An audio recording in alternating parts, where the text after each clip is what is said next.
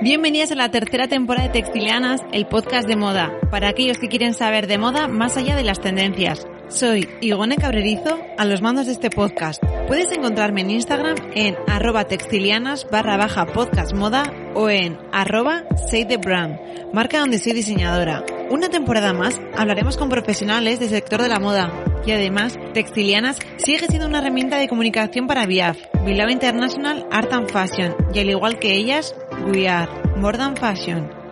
¿Quién vendrá hoy?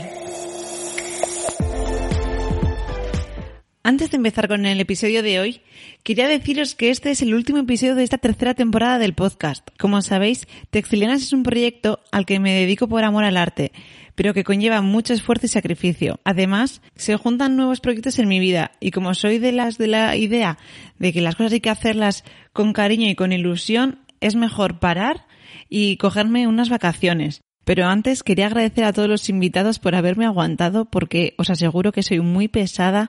Conseguir lo que para mí son marcas a las que valoro muchísimo, admiro y todo eh, me supone muchísimo esfuerzo y como decía sacrificio. No es fácil, doy mucho la tabarra, al final me hacen caso, pero bueno, quien algo quiere algo le cuesta. Así que, bueno, agradecerles a todos por querer participar, por ser tan generosos y por contarnos tantas cosas y enseñarnos tanto. Y a vosotras textilianas, que os voy a decir mil gracias por estar siempre ahí. Hemos aumentado muchísimo la comunidad de textilianas en este último año. Así que, ¿qué más puedo pedir? Que sigáis difundiendo y hablando sobre el podcast porque es la mejor manera de que cada vez seamos más, de que, de traer mejores marcas y de que todas sigamos aprendiendo sobre todo y evolucionando porque al final la información que nos pueda transmitir una u otra marca es oro. Así que no olvidéis que si queréis seguir escuchando los episodios están todos disponibles, que siempre se pueden revivir y volver a escuchar, que al final nunca pasan de moda. Mil gracias una vez más y nos escuchamos en septiembre. Bienvenidas textilianas a un nuevo episodio del podcast. Si os digo que hoy estoy con una marca cuyo nombre significa en japonés trazo que dibuja la espuma del mar en la orilla. Si no controláis de japonés, quizás no, sabéis ni de qué os hablo. Pero ¿y si os digo Nagisa? Esto ya sí, ¿verdad?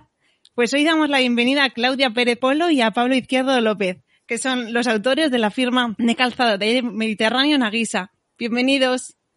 Muchas gracias, Igone. Gracias por invitarnos. Hola, Igone. Buenas. Hola chicos, bueno, mil gracias. Estamos en esta aventura, como decíamos, a tres. Crutemos los dedos para que todo salga bien. Y mil gracias por estar aquí porque nos ha costado, pero lo hemos conseguido. Sí. Después de siempre con el tiempo apurados todos, al final hemos encontrado un hueco. Sí, o sea, sí, sé que soy pesada, siempre lo digo, pero cuando algo me interesa de verdad, como es el caso, insisto, insisto, insisto, hasta que ya por fin consigo el sí. Y ya está, ya. la paciencia. sí, eso es algo que estoy yo desarrollando con, con el podcast, la verdad.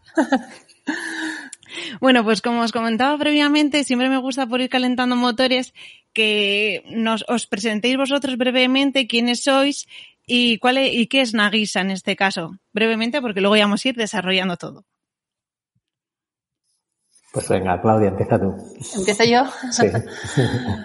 Bueno, pues eh, yo soy Claudia, cofundadora junto con Pablo de, de Nagisa y mm, eh, fundamos la marca en, en 2012. Eh, este año hacemos 10 años y nos estamos preparando para ello también, como novedad. Eh, y mm, mi perfil, bueno, yo, yo estudié diseño industrial en, en Valladolid, eh, soy de Salamanca y, y, tras terminar la carrera, diseño industrial es una carrera muy amplia y general, eh, vine a Barcelona a, a seguir estudiando, eh, seguí estudiando algo muy general, diseño, diseño de producto, eh, un posgrado de diseño y, y, una vez terminé mi formación, eh, siempre me ha gustado desde el diseño gráfico, todo lo enfocado a la comunicación, eh, el diseño de producto y, mm, y, realmente el calzado junto con el mobiliario son dos de las mm, áreas que más, que más interés eh, tenía. Eh, el calzado porque al final no deja ser un, producto muy industrial, aunque está dentro del sector moda y no tenemos nada, nuestra formación no, no, no, viene por ahí, pero, pero es un producto de producción local de aquí de, de nuestro país y mm, que tiene una cierta complejidad industrial y eso siempre nos, nos, nos motiva, nos motiva los retos.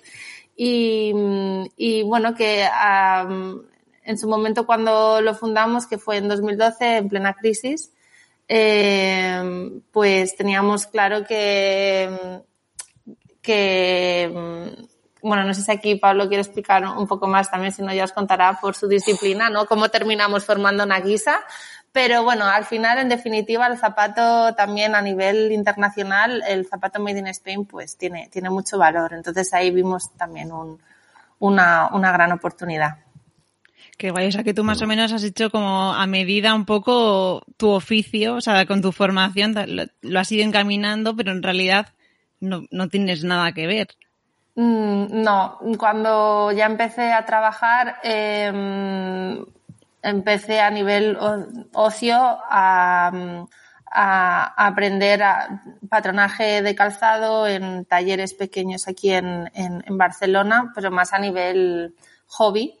Y, y, y, ahí fuimos, bueno, ahí fui aprendiendo, luego enganché a Pablo, le propuse, eh, que bueno, es compañero compañero de empresa, pero también compañero de vida, que decimos, somos pareja, y, y, en el momento en el que estábamos, pues decidimos emprender un proyecto juntos. Y sí que a nivel de producto, eh, quizá la motivación vino más por mi parte, pero en cuanto entramos en el lío eh, productivo, construcción y demás, pues creo que, que ya ahí Pablo lo convencí para que se uniera. Sino que, bueno, que os cuente Sí, a ver, bueno, yo soy Pablo, yo vengo, eh, soy de Salamanca, he estudiado arquitectura, eh, estudié arquitectura en Valladolid y luego me vine para Barcelona a hacer un máster eh, de proyectos de arquitectura. Y bueno, yo terminé eh, arquitectura justo cuando toda la época de esta maravillosa crisis que tuvimos. Luego ya os, conté, os contaré por qué digo maravillosa crisis, porque al final para nosotros fue una oportunidad. Eh, llegó un momento que para desarrollarme como arquitecto en ese punto era, era complicado, pero surgieron otras oportunidades que intentamos agarrar, que es todo este mundo de, de Nagisa y de hacer zapatos. Entonces, bueno, estuve trabajando en varios despachos de arquitectura y la época era complicada y llegó un momento que con Claudia, que como os ha dicho, además de compartir una guisa, compartimos el resto de las 24 horas del día, incluso tenemos dos hijas pequeñas, así que es todo... En conjunto, todo en conjunto. Todo, todo en completo. Un modo de vida, sí. Sí, efectivamente. Bueno, llegó un momento que, que, decidimos, teníamos que decidir qué hacemos. Eh, ¿Nos vamos a trabajar fuera de España o creamos un proyecto propio? Los dos sí que teníamos muy claro que queríamos trabajar para nosotros mismos. Eh, yo no conocía los zapatos ni nada por el estilo y ahí es donde Claudia me enganchó. Venga, vamos a hacer un curso de, de, de patronaje, todo lo relacionado con patronaje y todo esto a mí me, me, gustó toda esa parte más técnica y es donde me, me, enganché. Bueno, pues vamos a probar, vamos a lanzarnos a esto. Y realmente con el primer viaje que hicimos a fábrica dije, bueno, pues, mm, ya me veía, yo digo, podemos funcionar, ¿no? Porque a mí había esta otra parte de, de que, que, me costaba realmente, o sea, de, de, todo este otro mundo de tejidos, fantasías que llaman eh, flores que yo veía por allí. Digo, como yo tenga que decidir esto en este momento, eh, no me veo, yo, o sea, no me veo, o sea, me gustan los colores, pero no sabría qué hacer, qué elegir. Entonces encontré esa otra parte más técnica eh, y ahí es donde empecé a encontrar, empecé a encontrar mi hueco, ¿no? De hecho, en, en Naguisa, Claudia es la, la persona que, que crea, eh, ella es la directora creativa y yo siempre he sido más la parte de, de acabar. O sea, ellas empiezan los zapatos y yo entro en la parte más técnica, en cómo se terminará construyendo todo esto, ¿no? Eh, y bueno, pues así empezó Nagisa. Esto ya hace, Nagisa hace 10 años ahora, pero realmente cuando desde que empezamos el proyecto hará 12, ¿no? Más o menos, Claudia. Sí, sí, sí. Esto no, no lo he comentado. Eh, sí, la, o sea, la empresa la, la, constituimos hace 10 años, pero dos años antes empezamos con el proyecto mientras cada uno estábamos trabajando en otras empresas y también un poco parte de culpa de este proyecto es de mi padre que nos lanzó una piedra. Eh, mi padre toda la vida ha trabajado con zapatos, él tenía tienda física y estaba de cara al público vendiendo pues marcas que él compraba desde los 14 años. Él tra tra trabaja, bueno, eh, trabajó en Chile, que en su infancia lo mandaron para allá y un tío, un tío de mi padre tenía una zapatería y allí aprendió pues el oficio más de, pues de, de tendero de, y de, calzado, ¿no? Y, entonces él llevaba tiempo que nos decía, no encuentro una colección de alpargatas en el mercado diferente. Eh, ¿Por qué no? ¿Por qué no miráis y tal? Podríais diseñar una, pequeña colección. Entonces, aquí se juntaron varias cosas, ¿no? Que uno, las ganas de emprender un proyecto. Eh, dos, eh, la motivación por el producto. Y, y tres, eh, este hueco que había en el mercado, que supimos aprovechar. Porque, claro, ahora es muy diferente, ¿no? Eh, el tema, todo el mundo de la alpargata eh, ahora muchos ya, eh, hay mucha más competencia, hay mm. mucha más diversidad, pero hace 12 años cuando iniciamos el proyecto no, eh, no había tanta bueno, diversidad. Seguía siendo un, un, calzado bastante básico, ¿no? También ahí eh, nos interesó mucho da esta parte de artesanía que proponía lo que es la alpargata, ¿no? Y cómo poder desarrollar y, y, llevar más acorde a los tiempos toda esta parte de, de, tanto en la parte creativa como en la parte constructiva, ¿no? Porque hasta lo normal, entre comillas, era que las alpargatas fueran de tejido, eh, que los cortes fueran, que el diseño fuera bastante básico para que nos entendamos. Y ahí sí que a nosotros nos, nos creó como un reto, o sea, tenemos que hacer una colección de alpargatas, eh, puede haber un hueco en el mercado aquí interesante, pero tenemos que proponer algo nuevo. No, no, no podemos seguir haciendo lo mismo, ¿no? Aquí fue el reto nosotros que, que, cogimos eh, mano a mano y es donde empezamos a dar forma esto y aquí es donde empezamos a, a crear, a, a, tirar patrones para arriba, para abajo, cómo podemos construir, cómo podemos cambiar esto con las fábricas. Eh, hay que cambiar el modelo de producir esto, no nos podemos quedar en los, en los tejidos de siempre, tenemos que empezar a dar una vuelta a todo esto. Esto ya entiendo, esto último ya entiendo que sería un gran reto porque siempre que se propone alguna novedad que te saque de, de lo que se ha estado haciendo hasta ahora siempre suele ser como un reto que hay veces que se, que las, las empresas lo aceptan y están dispuestos a mejorar o a cambiar o a probar o hay otros que son súper reticentes de no, no, yo paso, en plan, sé hacer esto, lo hago así, lo tengo súper controlado y, y no me animo. Sí, de hecho, eh, una de las maneras eh, que al final se ha quedado eh, uno de los métodos de trabajo en Naguisa es eh, nosotros a las fábricas siempre hemos ido con un prototipo hecho por nosotros, porque al final si tú vas con un dibujo o una ficha técnica, por muy ficha técnica que sea, no deja de ser un papel, eh, si ya eh, o sea, ahí es más fácil poder decir esto no se no se puede hacer no pero si tú ya vas con un con un prototipo que lo has hecho tú y, y es verdad a veces también a nivel de diseñadores tenemos que ser críticos que a veces pues se pro, se pueden proponer cosas que no que no se pueden llevar a cabo eh, pero bueno lo bonito es todo este proceso posterior no de ver mm, conjuntamente con la industria y eh, de cómo evoluciona ese diseño para que realmente sea viable, ¿no? Eh, pero entonces, esto para nosotros, uno fue la manera de empezar a trabajar, que es nosotros fuimos con unos prototipos eh, eh, hechos para que nos replicaran.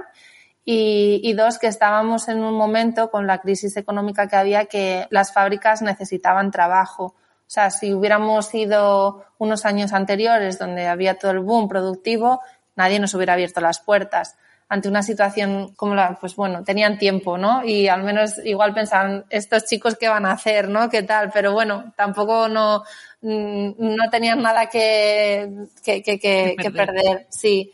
Entonces se juntaron estas dos cosas que, que nos costó, nos, o sea, todo cuesta, todo cuesta mucho también, eh, que la gente co coja confianza en ti, y, y hacerte valer cuesta, pero, pero bueno, es todo un proceso. Sí, esto, va al hilo con lo que decía antes de esa maravillosa crisis, ¿no? Por eso decía yo, porque a nosotros, para nosotros fue una oportunidad, fue una oportunidad de que de, de, poder empezar a, con fábricas que en otros momentos nos hubieran dicho que no. Ya. Entonces ahí, bueno, pues este conjunto de cosas. Bueno, es el estar en el momento adecuado en el lugar adecuado. Sí. Y con la el base de insistir. ¿eh? adecuado. Y luego sí, mucho insistir y mucho insistir y mucho estar ahí, sí, sí, pero así Ya. es. Ah, Tampoco quería dejar pasar que me ha encantado el momento, Claudia, de, de tu padre que os lanzó eso, porque jo, muchas veces esas cosas que quizás en, en un momento dado no le das valor, pero al final toda la sabiduría que puede trasladarte tu padre por, porque al final tiene eh, la profesión, ¿sabes? De, de, bueno, pues lo que pide el cliente, las necesidades, tal. Jo, eso son muchas veces esa información que te llega como del cielo y, y que es oro. Porque, vamos, o sea, él habrá escuchado miles de comentarios de parte del cliente de lo que necesita, lo que molesta, lo que no sé qué. Y eso, claro, vosotros al final lo trasladáis y lo mejoráis. Totalmente, porque, eh, claro, piensa antiguamente ahora lo que es el modelo de zapatería, lamentablemente está en, en, en extinción. Eh, pero antes eh, había muchas zapaterías y las zapaterías convencionales, o sea, mi padre era de los que venía una, una, bueno, había tanto de mujer como de caballero, ¿no? Pero entraba la mujer, veía un escaparate un zapato, o entraba y decía, quiero un zapato de tacón medio de color marrón. Y entonces mi padre entraba al almacén y salía con 10 cajas todas apiladas, con distintos modelos, eh, se arrodillaba, eh, o sea, se iba al suelo Claro. y le probaba zapato a zapato a, a cada persona. Entonces, esto, el tema de, pues que a, a- por lo general no nos gusta que se nos vean los dedos, que el juanete ha de quedar tapado de cierta manera, que, no sé, un montón de detalles a nivel comercial que, que nos ha ayudado mucho. Y por otro lado, pues nosotros mm, sí que a nivel productivo o, o, de diseño, eh, eh, de ahí no hemos aprendido tanto, ¿no? Pero por nuestro background de, de, de, de arquitectura y de diseño industrial, pues ha sido como un mix perfecto, ¿no? O sea, teníamos como información de mercado de primera mano y, y luego pues estas ganas de, y también por, por nuestra formación de la capacidad de desarrollar nuevos productos. Cuando comentabas también lo de la formación al principio de la conversación, yo soy muy de imaginarme, ¿no? Como la gente te está hablando y tú te haces como tu película en tu cabeza y yo pensaba, joder, es que para vosotros, eh, claro, o sea, lo que para otra persona puede ser un zapato bonito o feo y ahí te quedas, yo en vosotros me lo imaginaba como eh, desestructurándolo todo, como haciendo el patrón, yo qué sé, pues eso, por vuestra formación, como mucho más, no sé cómo decirlo, no, o sea, no tan, no tan artístico, sino mucho más técnico, ¿sabes? Como puliendo todo en ese sentido mogollón. Pero luego tú a la vez, Sí. Claudio, tienes como también ese punto Sí. más artístico que entiendo que por lo que ha dicho Pablo, eh, eres tú la que desarrollas todas las colecciones, bueno, los diseños y... Sí, pero sí que es verdad que no creamos de la manera convencional que igual se crea en una empresa de, de moda, porque eh, seguimos más un proceso de diseño de productos, a, porque, pues, como si estás diseñando una mesa, una silla, un poco eh, más de más en ese tipo de, de procesos. Hay, es que, mm, no sé, yo veo muy difícil en, no sé, en calzado, en el sector calzado, poder hacer cosas diferentes o diferenciales o con, si, si, mm, si no pasas por todo este proceso eh, de desglose y más técnico y de, y de pruebas y de, y de, mm, desarrollo. Hmm. Sí, pero bueno, a ver, sí que eh, está toda esta parte más creativa, más artística, ¿no? Que esto también, pero es en la primera fase está claro, o sea, esto siempre hay que intentar abrir, buscar referencias, eh, uno se basa en todo su background muchas veces, ¿no? Pero, pero sí que en Nagisa está otra parte más, eh, no sé si llamarlo metódica o más técnica, sí que existe, ¿no? Pero aquí sí que hacemos un buen tándem, porque Claudia es, en este sentido, eh, Claudia y yo somos muy distintos. O sea, ella es muy de abrir, crear, proponer, eh, y yo siempre tiro más a, a concentrar, terminar, a, acabar, ¿no? está muy bien, está muy bien. sí, sí, sí. Claro. Mm. Y quizás también por tu formación, Pablo, no sé, estoy igual me estoy tirando a la piscina, ¿eh? Pero, mm, a ver, yo me imagino tipo arquitectura como en plan en un edificio tienen que, yo qué sé, no pueden fallar estos pilares, bueno, nunca mejor dicho, o estos puntos. Pues con tu formación, bueno, también con la tuya, es que sois los dos como muy complementados en ese sentido. Eh, quizás es como podéis tener la mente mucho más abierta a la hora de diseñar porque sabéis perfectamente qué puntos no, hay que alterar y qué otros puntos te permiten eh, mm, poder adaptarte y abrirte y hacer los cambios que hagan falta. O sea, si me lo estoy imaginando. Eh, sí, sí, sí, sí, no. Eh, sí, que la formación sigue al final. Yo siempre eh, asemejo al final un zapato, la construcción de un zapato, una alpargata. Al final siempre decía yo, esto es como hacer una, una obra, como una obra de arquitectura en, eh, a escala, ¿no? A escala reducida, porque del zapato está todo lo que se ve y todo lo que no se ve. En un edificio tienes la parte visible y todas las partes de instalaciones y estructuras que no se ve. Y es súper curioso, pero es que tenemos casi los mismos componentes que no se ven en un zapato que los que se ven. Entonces todo eso también existe, hay que pensarlo, hay que ver cómo lo tratas para poder llegar a un acabado que te dará una solución u otra. Eh, la forma de trabajarlo, todo este tema de, ser tan artesanal nos lleva muchas veces a que el proceso del diseño eh, en cierto camino haya que orientarlo por un sentido o por otro. Entonces, eh, sí que es cierto que, claro, en la formación no venimos del mundo de la moda, no creamos eh, cómo puede crear una persona que ha estudiado para diseño de moda o algo así, sí que es, es muy distinto.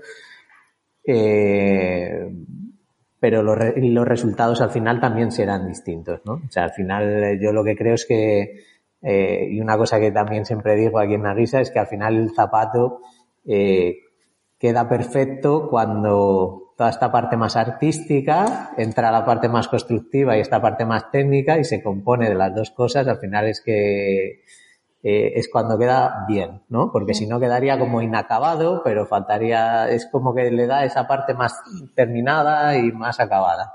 Bueno, yo creo que al final equilibrio es, la verdad es que es eh, una palabra que nos define bastante, yo creo. Siempre buscamos este equilibrio, ¿no? Entre esta balanza entre, entre las cosas y, y, lo medimos mucho, ¿no? Porque al final un zapato que es súper bonito, pero es muy incómodo, pues te puede entrar por los ojos, pero luego, pero luego, claro, te los pones y pues igual luego no vuelves a comprarlos porque dices, no, no me los pongo, ¿no? Eh, no es nuestra identidad. Nuestra identidad al final, ¿no, Claudia? Es la comodidad.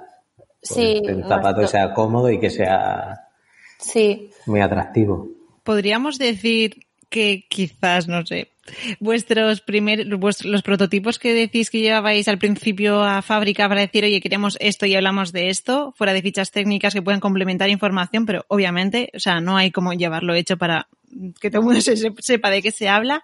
Eh, ¿Podrían ser vuestras primeras piezas que vosotros hicisteis de zapatos en vuestra vida? Sí, eh, en mi caso sí, totalmente.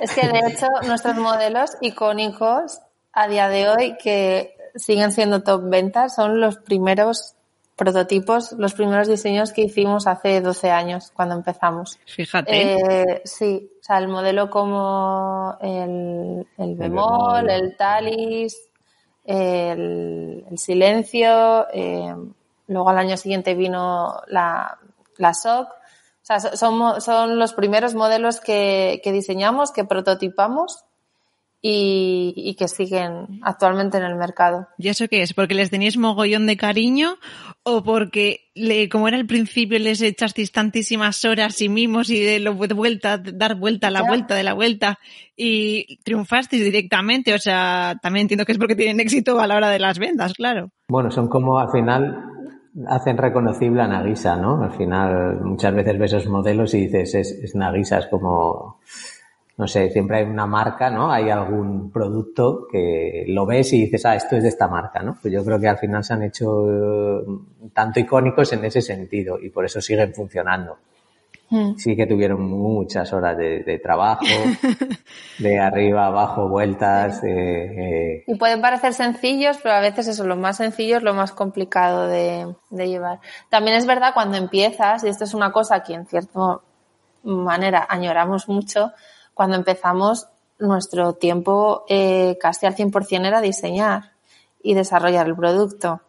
Eh, según van avanzando los, los, años y las etapas, eh, se van, el tiempo se te va ocupando de otras muchísimas más, mm, más cosas. Y, y, eso ha sido un gran reto también. O sea, a día de hoy, pues ya tenemos un equipo. A nivel de, de creación, a día de hoy hay dos diseñadoras que trabajan conmigo y mm, porque al final veíamos que llega un momento que, que estás en todas partes y donde tienes que ir definiendo muy bien. Y esto es una de las cosas, de los grandes retos que tuvimos Pablo y yo cuando empezamos, que al principio pues los dos estábamos en todo, hacíamos todo, todo lo hacíamos juntos, todo, todo, y llegó un momento que, que había que separar porque ni era efectivo ni, ni, bueno, es que ya no era, no, era posible. Y a la hora que se ha ido incorporando el equipo, pues casi esto es el, bueno, el gran reto que tenemos a día de hoy, es ir definiendo muy bien el equipo y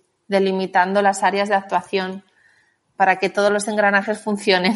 Claro, es que una de las preguntas que tenía, que bueno, eh, basta que has sacado el tema, te, te eh, sigo con él, que claro, también vuestro rol en la empresa, cuando se empieza, no tiene nada que ver, que es como el hombre o la mujer orquesta que tiene que estar en mil sitios con la cabeza loca, eh, apagando fuegos allí y acá.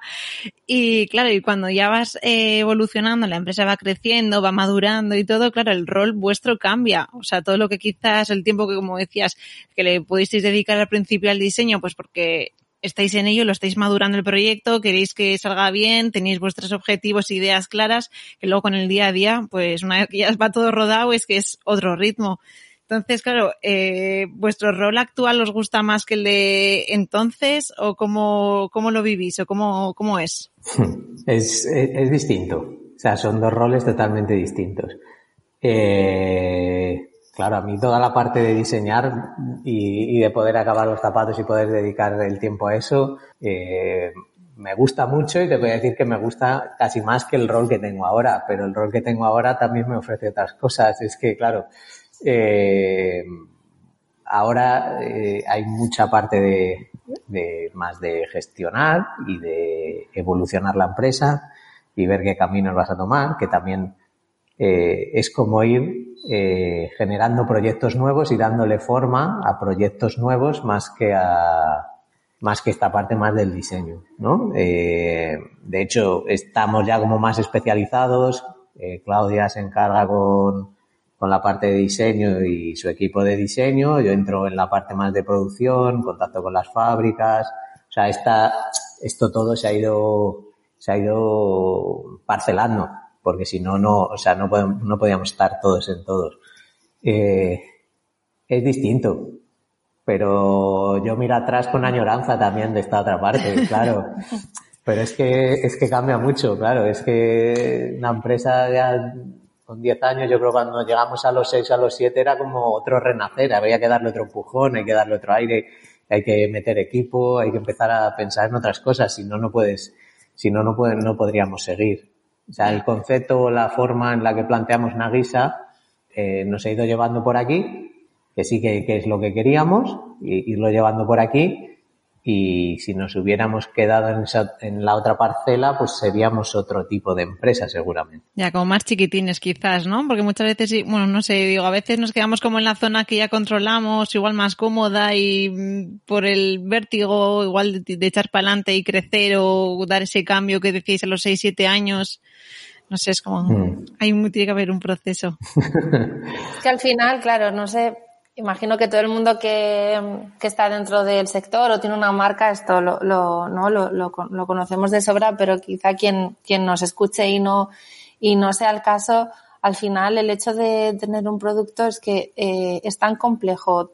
Todo el, claro, es, diseñarlo, es producirlo, es comercializarlo, es dar, eh, es promocionarlo, eh, es, es, dar atención a, al cliente, o sea, es, complejo, o sea, tienes que tener muchas, al final, para, si vas creciendo, necesitas ir creciendo en equipo y que se vaya especializando y para poder dar servicio a, correctamente. Sería eh, inviable, o sea, poder mantenerte como en tus orígenes. O sea, si, si funciona, y vas creciendo, es que... Y en salud seguro que, que, que, habréis ganado, aunque sea al ampliar equipo y, y así, aunque tendréis otros dolores de cabeza, seguramente que podréis respirar en otros sentidos. Es diferente también. Es diferente, eh, pero bueno, eh, claro, eh, cuando empiezas, pues eh, lunes a domingo daba igual, o sea, era todos los días lo mismo, ¿no? Eh, sí, hemos ganado, yo creo que sí. Bueno, bien, bien por lo menos. Sí. Sí, Una pregunta, el nombre, cuando decidisteis poner el nombre de Nagisa, bueno, ya he dicho al principio que era que es de origen japonés, bueno, el significado. Eh, ¿Cuántos nombres teníais sobre la mesa? Porque el tema de poner el nombre en la marca suele ser un tema como peleón. Qué curioso, pues yo no me acuerdo si teníamos Muchos o no, pero creo que no. Y es que eh, en este sentido, eh, eh, siempre hay cosas, hay veces que tenemos como claras y para adelante, ¿no, Claudia? No, es que ahora estaba pensando, digo, es lo mismo que, mm, que el nombre de nuestra primera hija, que se llama Lola, y es que no, con Aguisa fue lo mismo, o sea, no, no había más opciones. O sea, era la opción. O sea, no, no sé quién hace poco me preguntó, ¿no? ¿Y por qué Lola? ¿O qué otros nombres? Digo, no, es que no, es que no había otro nombre. No había más. no había más. Y, y con Naguisa no, no había más. Eh, esto surgió porque Pablo, bueno, con, con, conoció a un arquitecto de aquí de, bueno, es japonés, un arquitecto Toyoito, un arquitecto japonés que, que, diseñó, bueno, esto igual lo cuenta mejor Pablo, no sé si diseñó toda la fira o solo... diseñó, bueno, Toyota hizo la, una, la segunda fira de la de Hospitalet aquí de, de Barcelona y se diseñó un banco eh, para este edificio. Y el banco se llamaba Nagisa y como peculiaridad era que es un banco que te puedes sentar por los dos lados y a mí me, me gustó el nombre, busqué el significado y dije, uff, eh, esto es maravilloso, ¿no? O sea, eh, que una palabra así tenga de esta capacidad de significado era que, nos llenó tanto que dijimos, ¿cómo se va a llamar nuestra marca? Pues Navisa, ¿no? más mediterráneo que esto puede ser. El, banco eh, eh, es un banco modular que los puedes ir uniendo y tienen forma, por decirlo de alguna manera sencilla, para que se entienda de S. Como, sí, ondulado, pues como el trazo que deja el, la espuma del mar sobre la orilla. Entonces, al el banco, eso, vimos que se llama Nagisa y dijimos, ¿qué significa Nagisa? Y entonces, eh, vimos el, el, significado y dijimos, va, es que es perfecto. Entonces, lo siguiente que hicimos que fue buscar si, si el dominio nagisa.com estaba libre, porque esa es otra cosa, encontrar un dominio libre, ¿no? Y buscamos nagisa.com libre. Y dijimos, ya está, se llama Naguisa. Compramos el dominio. Todo encajaba, ¿no? Todo, encajaba. Sí, sí. También quizás, eh, claro, estoy hace 10 años, 10, 12 años que comentáis, y quizás encontrar el, el dominio no era tan complicado. Hoy en día ya sí que me parece, vamos, o sea, una locura. Sí, sí, sí, claro. Ah, y la marca, que no estuviera registrada también. Claro, miramos que la marca tampoco estuviera registrada. Sí, sí. Nada, muy guay. Además, la sonoridad y todo, o sea, fuera el significado y todo que pueda tener, eh, que es súper bonito. Eh, pero es verdad que es que suena muy guay. No sé, bueno, a veces a mí me pasa que, también es verdad que como habéis hecho muy buen trabajo en plan con marca y todo, ya es como que ya, ya los, lo asocio, ¿sabes? Entonces es como ya, como me gusta tanto, digo, ah, sí, sí, qué bonito, qué bonito. Bueno, también he de decir que, también cuesta a veces, ¿eh? Siempre en la risa. A veces cuando lo ven escrito, dicen Nagusía. O igual, no sé si es porque Nagusía en vasco. En euskera, ¿no? Sí. En euskera es como mayor, mayor. Es, no, o no es calle. No. no. Es como mayor, pero tipo de adulto y, así. Vale. y entonces no sé si a veces por eso, nos pasaba esto. Una guisa, decimos una guisa o una guisa. O sea, como si tuviera diéresis, como si tuviera diéresis. Sí. Pero es a la hora de, tener que escribirlo, lo típico, basoncito, factura, ¿no? Una guisa, ¿cómo? Una, una, sí. Pero bueno, eh, a nivel entre nuestra comunidad y tal no hemos visto que haya habido ningún problema. Pues ya está. Luego lo del tema de las alpargatas que decíamos, el porqué de, las, de hacer alpargatas sin otro tipo de zapato, o sea, simplemente es porque tu padre en su momento os comentó que había como este vacío en el mercado y, y así. Esto, y junto que nos pusimos a investigar cómo se hacía una alpargata y cuando descubrimos cómo se hacían los pisos y fuimos a una fábrica de cómo se hacían los pisos de yute, ya es que ahí nos enamoramos. O sea, hay unas máquinas trenzadoras eh, súper antiguas que, que, que, trenzan la fibra de yute y no sé, el sonido, el olor, el, o sea, cómo se hacía, no, nos gustó, nos gustó mucho y, entonces ahí dijimos, bueno, pues eh, también era cuando empezaba, eh, se empezaba a escuchar a nivel de escuela, eh, en ese momento yo estaba haciendo un máster en Elisaba de, de diseño mobiliario y se empezó empezar todo este movimiento de artesano, de producción local, que ahora lo tenemos como todo el mundo, ¿sabes? Todas las marcas grandes, pequeñas, pero hace 12 años no, no, no. Y entonces también un poco pues por, por esta parte el run run, ¿no? Y, y dijimos, guau, está guay, es que es un producto súper local, que los pisos de yute mm, se producen principalmente, o sea, en, en España, no sé, no, eh, ahora en China también se hacen cosas, pero el origen y las fábricas están, están aquí en, en España y, y, muy artesanal. Entonces, fue estas dos cosas, ¿no? La viabilidad de mercado y el interés por, por investigar y, y descubrir en, en, el yute. Cuando has dicho lo del olor, esto va a ser como el anuncio de más fina y segura, pero ¿a qué huelen esas fábricas? ¿Cómo lo describiríais? Ayute. es que el yute tiene un olor, tiene un olor, muy, tiene un olor muy particular. Pues, tiene un olor muy particular, sí. Es una fibra, ¿no? O sea, al final huele, no sé, a naturaleza. A naturaleza, ah, vale. a campo, sí, sí, es un poco como a, a, campo, sí. Sí, sí. Sí, sí. no es un olor químico, no, es un olor no. más de... Vale, no es, ya dicho yo que como hago mi recorrido mental a ver lo que me estáis contando, digo, pues a ver a qué huele. ¿Y cómo fue ese momento de empezar a encontrar talleres?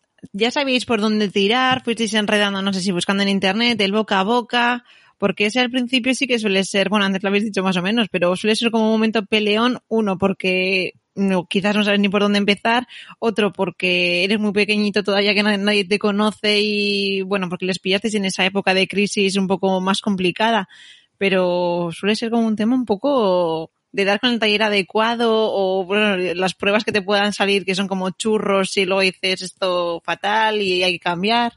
¿Cómo fueron, cómo fue esa experiencia? Bueno, aquí tuvimos, hemos tenido como un mix, ¿no? Porque el padre de Claudia sí conocía proveedores, fabricantes, eh, alguno de ellos nos lo presentó, con algunos se trabajó, luego no, tal, y luego también tuvimos la experiencia de ir a, eh, ir a puerta fría, o sea, sin, sin que nos conocieran de nada, ni referencias, ni nada, ¿no? Entonces hemos tenido un poco de todo y, a ver, es complicado, o sea, es duro y yo siempre digo que hay que, insistir mucho, claro, allí nos decían eh, que vas a vender eh, mil pares de este modelo. No, el primer año no, pero el segundo año se los vendimos. Pues... Entonces ya los empezamos a ganar, claro. Entonces, claro. por poner un ejemplo, ¿no? Pero, y luego muchas horas sobre el terreno. ¿eh? O sea, hemos estado muchas horas, o sea, nos pasábamos semanas, semanas completas o dos semanas completas en la zona de Alicante eh, aprendiendo. O sea, nos íbamos de Barcelona para allá y estas dos semanas eh, hay que hacer muestrarios, hay que hacer prototipos y nosotros de uno en uno no íbamos solo a la fábrica.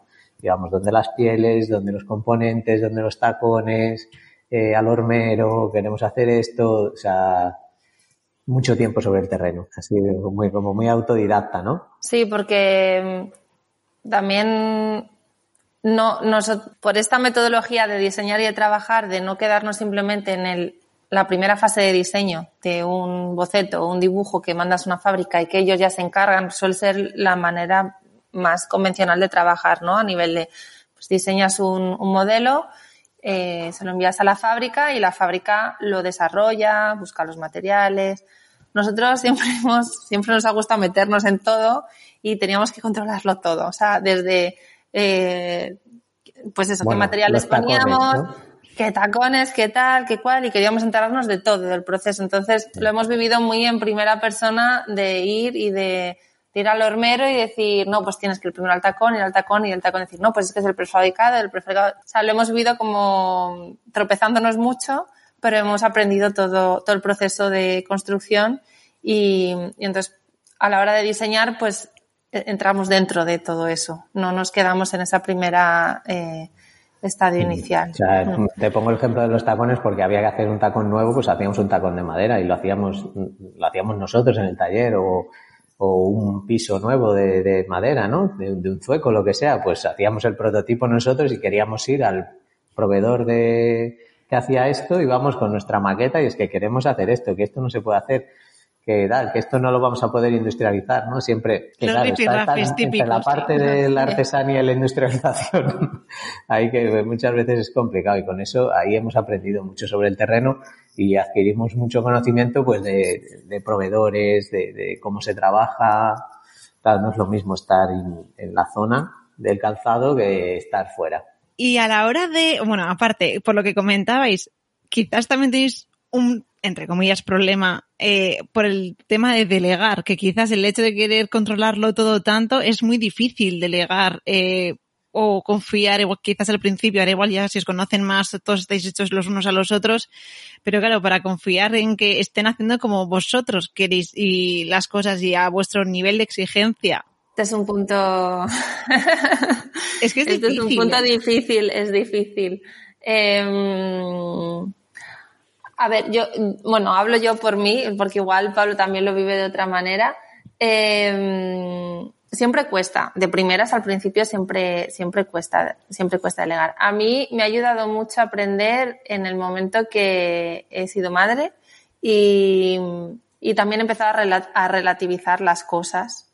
Y que igual algo que antes me parecía como súper importante o algo así pasaba como más dramático por exagerarlo, pues para, pues ya no, ya no lo es, ¿no? Porque en el momento también que eres madre, pues, pues eso, cambian, cambian tu... el nivel de las cosas. El nivel, sí, de las cosas.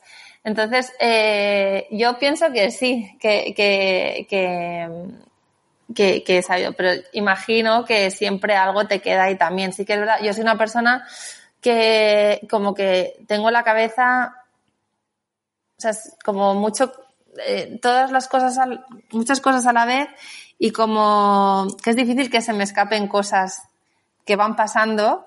O sea, yo ya dejo que, o sea, ya si pasan, pasan. O sea, igual antes pues me da más miedo delegar porque no quería que pasaran cosas. Al final he asumido que cosas siempre van a pasar, porque es normal, siempre van a pasar cosas. Lo que sí que es verdad que si pasan es como que sí que soy bastante que las detecto, ¿no? Y entonces tenemos que, que, que, modificar y ya está. Pero, pero imagino que todavía tengo también camino por delante para... a ver, imagino, estamos en el momento, llevamos dos años de creación de equipo. Todo esto se, se empieza a consolidar también más. Entonces, en el momento que ya tienes tu equipo consolidado, ya se ve, ¿no? Eh, pues, eh, pues cuanto mm, más tiempo llevan, pues es que ya hay un rodaje y totalmente ya está pero al principio, al final, claro, también es, es nuevo para la persona que se incorpora y es nuevo para nosotros, porque son puestos de creación nuevos, o sea, tienes que diseñar un puesto de trabajo que antes no existía. Entonces, al principio es complicado. Y también luego, eh, por vuestra parte, me refiero, tipo lo que comentábamos antes, que igual cuando empezasteis con la empresa no os imaginabais que iba a ser así, pero luego es vosotros dos ya os entendéis seguramente a la perfección y sabéis cómo queréis las cosas. Pero claro, a veces yo siempre digo, está como el hacer el ejercicio de ser capaz, que no es vuestro caso, ¿eh? quiero decir, no juzgo, quiero decir, a veces es el ejercicio ese de ser capaces de transmitir lo que tú quieres o tus necesidades, es que a veces es como que parece que toda la gente te tiene que leer el cerebro, ¿sabes? Esa dices, a ver, ¿no? Igual también soy yo que no soy capaz de transmitir exactamente lo que pasa, que doy por hecho cosas que no hay que dar por hecho, porque para no todo el mundo tiene esas cosas ahí. Sí, eso pasa, eso, eso, y es complicado, ¿eh? Porque tú lo tienes todo tan interiorizado y para ti hay muchas cosas que es tan fácil, o sea, porque lo tienes, lo tienes muy interiorizado al final y, y lo piensas de una manera y crees esto es así y, y, no lo explicas bien. Y esto hay muchas veces que hay que ser autocrítico con estas cosas que, bueno, aquí no sé, siempre nos intentamos ayudar el uno al otro, ¿no? De oye, explica esto mejor porque tú lo mismo te piensas que sí y aquí no se ha enterado nadie. sí. Mm. bueno, es que la comunicación, una vez más, es que es uno de los puntos claves del éxito para todo. Es que a nivel de, equipo, es que el, si hay una buena comunicación, al final es que somos personas y cada uno, sí, es que cada uno, sí, somos diferentes y, y, y bueno, esto. Lo importante siempre es la comunicación para, ¿Cómo soléis enfocar las colecciones?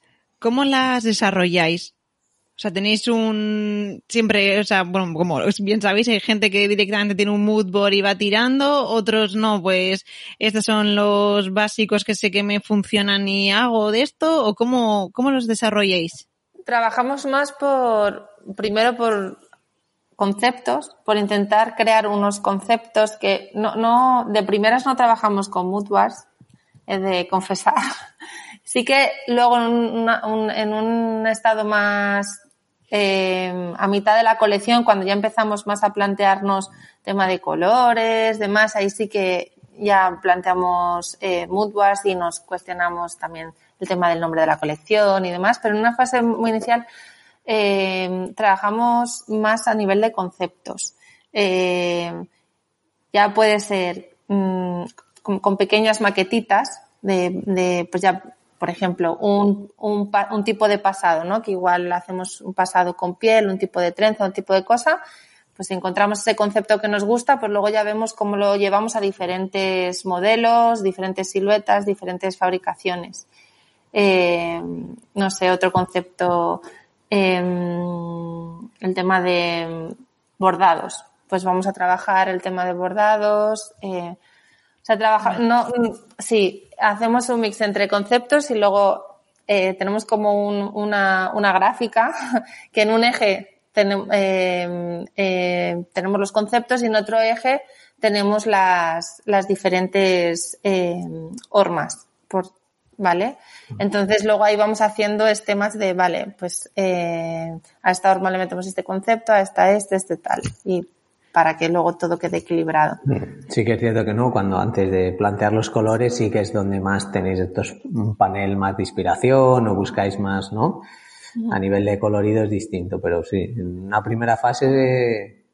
Es más experimental, de conceptos, mm, de abrir, de pruebas y luego ahí ya vamos, divergimos, vamos concretando qué conceptos nos gustan más y una vez tenemos los conceptos empezamos ya a trabajar lo que son los modelos a nivel, de, a nivel de siluetas cuando dices pruebas más de pruebas manuales, ¿no? De desarrollar estos pequeños conceptos en, pequeñas maquetas, ¿no? Ver si funciona, ver si no, ponérselo sobre el pie, ver qué tal queda, cómo lo podemos terminar dándole solución.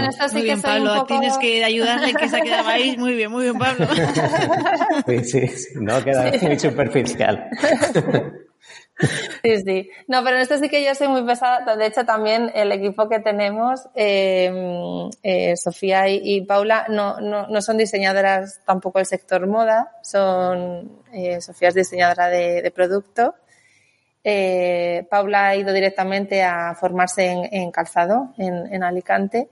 Y, y, yo soy muy pesada que en esta fase inicial muchas veces digo es que no, no quiero no quiero bocetos o sea no sea, quiero, experimentar, o sea, sí, eh, experimentos y pruebas con, con, con, materiales. Y luego ya, ya nos ponemos a dibujar cosas. Y respecto a los materiales, ¿siempre tenéis eh, los mismos o cómo los elegís en función de qué? ¿O decís mm, todos tienen que ser naturales, mm, sostenibles o así? ¿O no le dais tanta importancia? ¿O cómo funcionáis? A ver, aquí hemos tenido, como todos imagino, como dos etapas. Al principio buscas muchos materiales diferentes, vas a ferias, nuevos proveedores, tal, y que si tendencias, que si.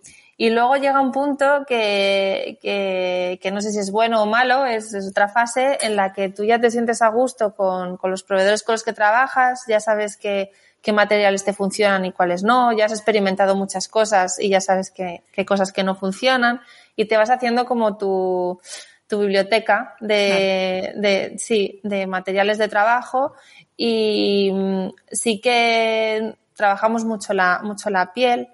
Eh, para nosotros la piel, eh, ahora que hay todo este tema de sostenibilidad, de, de, de veganismo y demás, eh, sí que es verdad que no, pues no somos una marca vegana porque utilizamos, utilizamos pieles, pieles animales, pero sí que me gustaría aquí, en esto también siempre tenemos mucho debate y me gusta eh, recalcar que, que, utilizar pieles no quiere decir que no sea sostenible. Incluso, eh, bajo nuestra opinión, somos más sostenibles que muchos materiales que se están utilizando con esta marca de veganismo, que es, a nivel industrial contamina mucho más el, el, crearlas y que luego cuando las tienes que desechar, como no son naturales, pues también eh, contamina más y que a nivel de durabilidad, pues también te duran menos.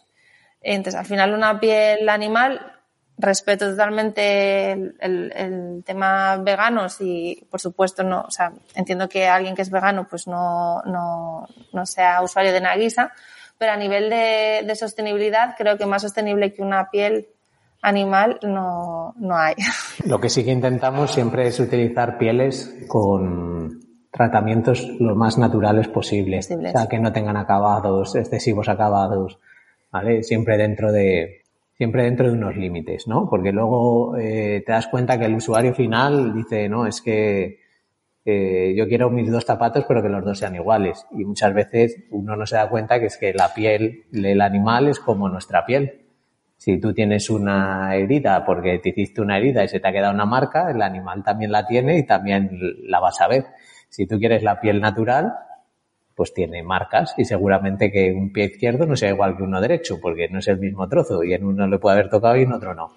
Entonces, aquí siempre hay un compendio. Sí. Pues trabajamos con unas pieles, a veces, eh, de hecho hay un artículo que utilizamos mucho, que es una piel vegetal, que un acabado muy natural, pero claro, tiene estos problemas. Es que dentro de la misma piel tienes dos o tres tonos, que tienes que sacar dos zapatos iguales hay que romperse la cabeza y muchas veces no salen. Sí, es que hay veces que es como mm, la idea idílica que se tiene en la cabeza versus la realidad de la realidad de la industria, la, realidad que tú te puedes permitir como empresa también, la realidad del cliente, de las exigencias que, que tiene y todas estas cosas. Mira, me estabais hablando, yo no me acuerdo si fue eh, con un bolso de Andrés Gallardo cuando le entrevista a Marina o, eh, o uno de Malababa y también decía lo mismo que eh, es que no me acuerdo cuál de las dos marcas era, pero era un poco eh, que estaban trabajando también un, un, creo que era el bolso, como con una piel tan sumamente natural, pero claro, que era sin tratar ni nada, entonces cualquier cosa se le marcaba. Era como un ante, creo, y se marcaba. Entonces, claro, ellos querían pelear por ese diseño y con ese tejido, o sea, así, con esa piel así, pero claro, luego estaba la cosa de que llega el cliente, se lo pone un día, pues con la propia grasilla entiendo de las manos, porque es así, se ha quedado la marca. Entonces ya viene el disgusto de es que esto vaya a lo que es, tal cual. Eso es, eso es a veces hay este desconocimiento que es normal a nivel de, del usuario, ¿no? De entender, mmm, o sea, una piel si es perfecta, es que está eh, a nivel de color y de, es que es, está muy pigmentada. Es como un pinta uñas, ¿no? Si tú tienes la uña y no te la pintas, pues eh, tiene, ve, lo ves todo. Y si tú te la pintas, cuanto más capas de pintura le des, más tapas todas las imperfecciones. ¿Qué pasa? Que al poner todas esas capas, la piel transpira peor. Por eso es mejor, tanto a nivel de sostenibilidad, porque contamina menos el, el no tratarla tanto, y por otro lado, porque tu pie va a transpirar mejor. La piel tiene poros. Si tú tapas esos poros, no dejas respirar al pie. Mm, siempre Entonces, estamos como buscando ese intermedio, ¿no? Y también las pieles más naturales envejecen mucho mejor. O sea, esto que comentas y cualquier piel natural con el uso, con el propio uso, va, pues va adquiriendo como una vida, ¿no? Y va envejeciendo mucho mejor que otros artículos que son más artificiales.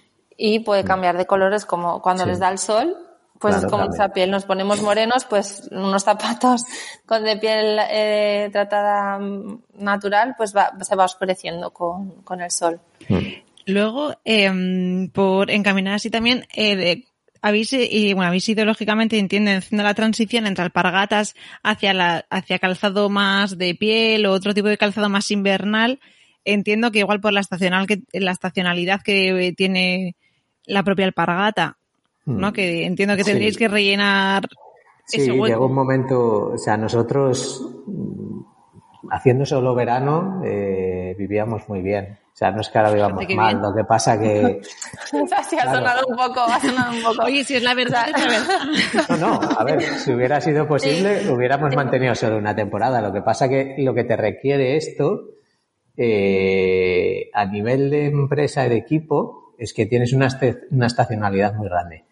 Este, necesitas que tener un unas eh, personas que trabajen que sean pluridisciplinares, o sea, que te sirvan eh, tanto para una cosa como para otra, porque no toda la, todo el año se está haciendo lo mismo.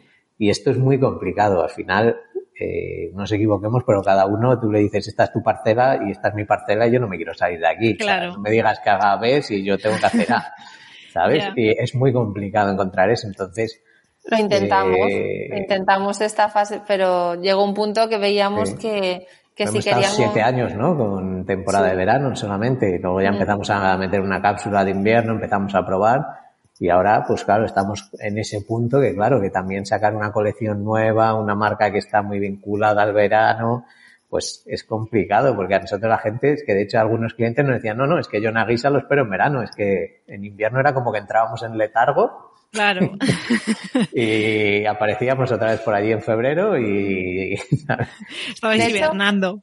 Sí. algo así. De hecho, al principio todo el mundo nos decía que era, que era una pega, que no podíamos hacer solo verano. O sea, cuando empezamos a trabajar también con una red de distribución con, con comerciales, decían, no, no, es que tenéis que hacer invierno porque si no se van a olvidar de vosotros. Luego van a comprar verano y luego se van a olvidar y no van a volver a comprar el próximo verano y nos dimos cuenta que no, estuvimos siete años así, de hecho a mí me parecía, me parecía guay, ¿no? Porque era como, mira, déjales que descansen un poco de nosotros, ¿no? Y entonces luego ya cuando te vuelven a coger otra vez, te vuelven a coger con ganas, ¿no? Y es como, ah, pues viene el verano, qué guay, que, ¿no? sí, pero costaba un poco arrancar, ¿eh, Claudia? Acuérdate. Costaba, o sea, a nivel comercial yo no lo veía mal, a, nivel comercial, no. Pero a nivel de equipo y de empresa era muy difícil por, porque al final era como arrancar otra vez y es eso, no, es muy difícil tener un equipo multidisciplinar que, que, quiera y también que tenga las capacidades para hacer cada mes del año una cosa diferente. Antes se costaba arrancar y ahora es un no parar. Hay que elegir en esta vida, ¿no? claro. Eh, luego también soléis hacer como mini colaboraciones o así, que por ejemplo eh, con María Las Pure he visto que, bueno, ya vi en su día, que, que, teníais colaboraciones. ¿Cómo contactáis con, con esos artistas para colaborar? ¿Son los que os contactan a vosotros? ¿Tenéis algún tipo de requisito o es sin más una corazonada y tiráis? Mira, en esto no te, no te vamos a mentir. Pero es que, es que son, o sea, son corazonadas y son, pues como lo del nombre, ¿no? Que es que tenía que ser, pues es que de repente se cruza, nos cruzamos y nos cruzamos y decimos, tenemos que hacer algo y pues con, María, de María Laspiur, pues durante el COVID, eh, no sé cómo fue, nos, nos etiquetó ella o tal, no sé, no sé, pero mirando al Instagram de repente eh, le escribí y le, dije, jo, qué cosas más bonitas haces. Y, me, me, contesta ella y me dice, mira, tengo unos zapatos que me compré para mi boda de Nagisa, pero no me he podido casar porque era justo cuando, no, me dijo, me he comprado los zapatos de mi boda de Nagisa y le dije, ay, pues me dame una foto de la boda. Y me dijo, no, no, pero si es que no, no, no me he podido casar por el, por el COVID. Y aún así cogí un día y me mandó, se vistió con, y con los zapatos y me mandó la foto. Y, nada, y entonces empezamos a hablar y, fui yo que le propuse, le dije, oye María, ¿por qué no hacemos, no hacemos algo, algo juntas? Entonces, todas las colaboraciones que hemos hecho han sido así. La primera que hicimos fue con Zubi, con, con María y Comer, eh, pues también porque nos conocimos en una feria y dijimos vamos a hacer algo juntas y hicimos una, una alpargata con, con sus tejidos eh, impresos y, y, la verdad es que es así, no es sale natural, sí. Y lo que hacemos, pues, porque nos con ganas y nos apetece. Eso habla como mucho de, vosotros, ya, ya dice mucho sobre vosotros. A la hora de empezar a vender, ya cambio, eh, de vuestros productos, no ahora que estáis ya maduros total, sino al principio, ¿cómo empezasteis? Porque vosotros vendéis en más de 20 países, si no me equivoco, bueno, vendéis por todos los lados, la verdad. Entonces, eh, claro, eso, lógicamente, ha habido una evolución, pero ¿cómo fueron los comienzos? ¿Cómo empezasteis a, a vender? Pues, a ver, esto, cuando nació Nagisa, Nagisa salió, salimos pensando siempre que teníamos que ir a vender fuera. Y dijimos, pues hay que ir a una feria internacional y nos presentamos en París, año 2011, verano 2011, con la colección. Y ahí es donde realmente se fue en el punto donde vimos que, que gustaba, que Nagisa, que, que, que, que había gustado y fue el punto donde dijimos, esto puede tener, puede tener sentido todo este proyecto, ¿no? Porque de ese momento, pues, bueno, pues hubo varios eh, puntos de venta, tiendas de Japón que nos hicieron un pedido y claro, nosotros dijimos, uf, eh, estábamos flipando que aquello era así, ¿no? Y, y de ahí empezó a vender todo hacia, hacia exportación. Sí que lo teníamos en la cabeza, teóricamente es lo que queríamos hacer, nos pusimos allí y, y parece que funcionó. Y a raíz de ahí, pues es lo que hemos ido fomentando siempre, eh, ir a vender fuera. Eh, presencia todos los años en ferias internacionales y muy dirigido siempre a, a- al mercado asiático en un principio, luego, bueno, también Europa, ¿no? Pero la, la idea fue esta. Sí, fuimos a una feria con cuatro metros cuadrados, porque claro, las ferias son carísimas, con una ayuda también de, del ICEX. Y, y fue como la inversión que hicimos. Invertimos en, en, en un muestrario pequeñito, o sea, teníamos muy pocos modelos cuando empezamos. Y, perdón, y, y, en, y en esta feria en París. Entonces, una vez más también pues fue como el sitio perfecto, adecuado, en el momento adecuado y, y claro, fuimos con cero expectativas porque no sabíamos qué iba a pasar y volvimos con, con, con unos cuantos pedidos y entonces ya ahí pues Subidón. dijimos, vale, subidón. Sí, fue el verano de locura, ¿no? O sea, tenías que hacer muestras para enviar a Japón y decías, madre mía, a ver cómo vamos a hacer todo esto. Y ahí, lo- ahí bueno, pues lo hicimos. Además que son súper exigentes, súper Sí. tiquititi.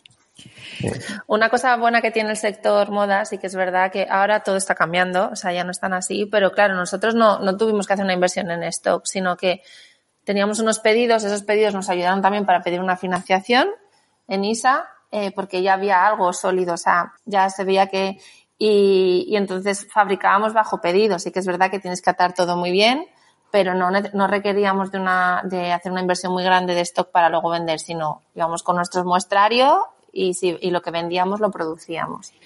Eso sí, es lo perfecto. En todas las marcas que más o menos así tan consolidadas como la vuestra, es verdad que yo en mi cabeza, sí, o lo he mencionado alguna vez, que es como que empezaron hace 10 años, más o menos. En- y claro, y cuando hablo con ellas, todas es, empezaron con ferias como vosotros y de ahí digamos que súper bien porque pillasteis en muy buen momento, pero claro, hoy en día es otra película. Si tuvieseis que empezar hoy, ¿cómo comenzaríais a vender así? Porque yo creo que es algo muy complicado. O sea, para llegar a nivel internacional Sí, me sí. refiero, ¿eh? O sea que es, sí que hay otros medios, pero creo, bueno, en mi opinión personal creo que son muy complicados.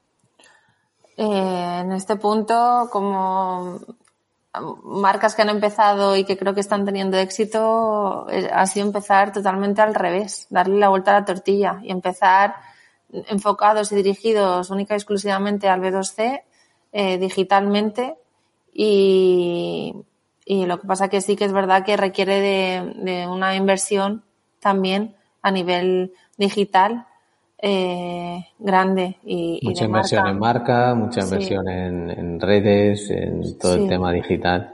Sí, Sí, es, esto ha cambiado drásticamente ¿eh? y yo ahora lo pienso y no, o sea, todo el mundo digital es, es muy complejo. ¿eh? Eh, si tuviéramos que volver a nacer ahora, eh, pues no sé.